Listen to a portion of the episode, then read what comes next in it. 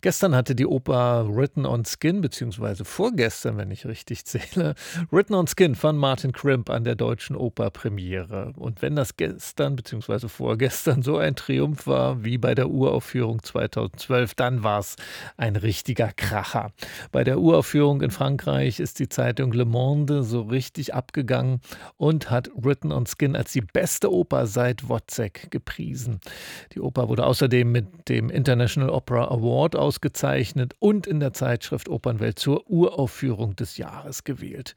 Wie das nun aber am Samstagabend war, das kann uns unser Kritiker Kai Lürs-Kaiser sagen. Hallo Kai. Hallo Frank. Also äh, die beste Oper seit Alban Bergs Wozzeck, stimmt es oder ist es ein bisschen hochgegriffen? Also, also ich kann jedenfalls den Vergleich schon verstehen, denn diese rasche Szenenfolge sind 15 Szenen in 90 Minuten. Das erinnert schon ein bisschen an das Meisterwerk von Alban Berg, was du genannt hast. Das Hochgestochene daran kann ich auch verstehen.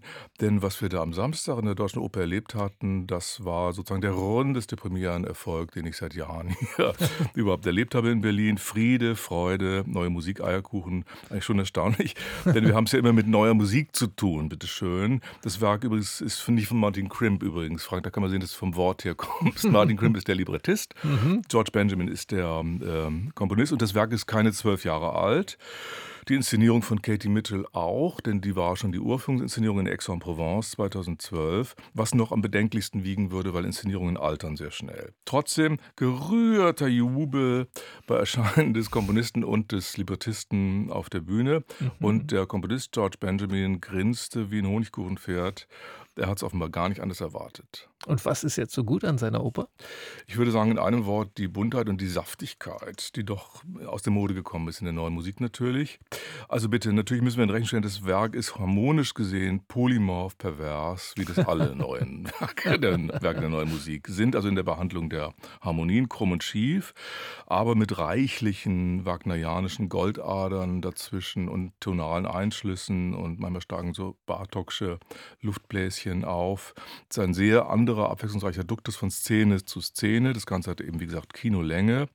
Und dann ist natürlich auch das Sujet herzhaft, wie es ist, saftig und das Mindeste zu sagen. Die Tatsache, dass es auf einen Text des 13. Jahrhunderts zurückgeht, nämlich dem Guillaume de Cabestagne, klingt abstrakter und ferner, als es ist. Saftig ist zurückhaltend gesagt, weil äh, blutig wäre doch eigentlich zutreffend. Ja. Da wird, da, wird rare. Da nicht, oder medium rare höchstens. Wird da nicht ein menschliches Herz verspeist? So ist es. Der Stoff ist berühmt und ist von Konrad von Würzburg bis Ezra Pound und bei Boccaccio ganz prominent vielfach variiert worden. Es geht darum, dass ein betrogener Ehemann seiner Frau das Herz des Nebenbuhlers zum Abendbrot vorsetzt. Und anschließend stürzt die sich aus dem Fenster. Mhm. Bei, bei Martin Crimp, dem Librettisten, sieht das so aus, dass drei Engel, die von oben auf die Welt schauen, so ähnlich wie im Himmel über Berlin, sich ein Ehepaar aussuchen und es besuchen, in dessen Ehe sie sich nun einschleichen. Ein Engel gibt den Verführer.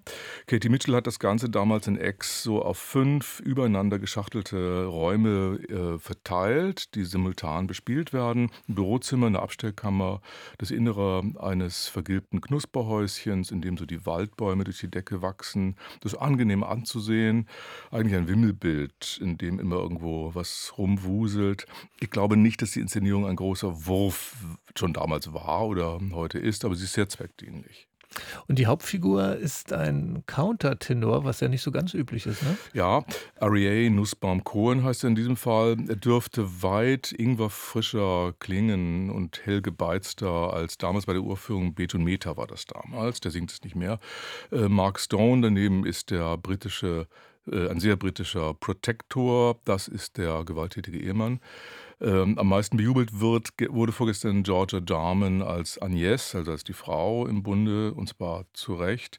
Die, die Aufführung ist wieder super gecastet. Ich kannte die Sänger alle nicht, aber in diesem Ding ist Verlass auf die Deutsche Oper immer noch. Und dirigiert hat Marc Albrecht, der gelegentlich gehandelt wird als Nachfolger von Donald Runnickles, als Generalmusikdirektor an der Deutschen Oper. Wie sieht es denn damit aus nach der Premiere? Also jedenfalls das Orchester der Deutschen Oper hat so gespielt, so innerlich gelöst und milde dramatisierend, als wolle sie von seiner seiner besten Seite zeigen. Wir wollen, also ich würde keine vorigen Schlüsse daraus ziehen äh, wollen. Fest steht aber, dass das Orchester an diesem Erfolg des Abends enormen Anteil hat, mehr als äh, sonst üblich und damit auch am Siegeszug des Stückes, das offenbar weitergeht. Diese Inszenierung war schon in der ganzen Welt. Es ist doch, kann man sagen, endlich mal aufregendes neue Musiktheater und das sage ich in einer Stadt, wie die eigentlich gesättigt ist von solchen Sachen, schon erstaunlich.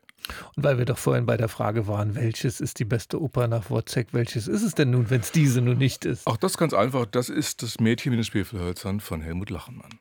Dann vielen Dank auch für diese Auskunft. Gestern gab es, vorgestern gab es Written on Skin von George Benjamin an der Deutschen Oper. Die nächsten Termine sind der 1. Februar, der 5. und 9. Februar. Karten gibt es ab 16 und bis 70 Euro.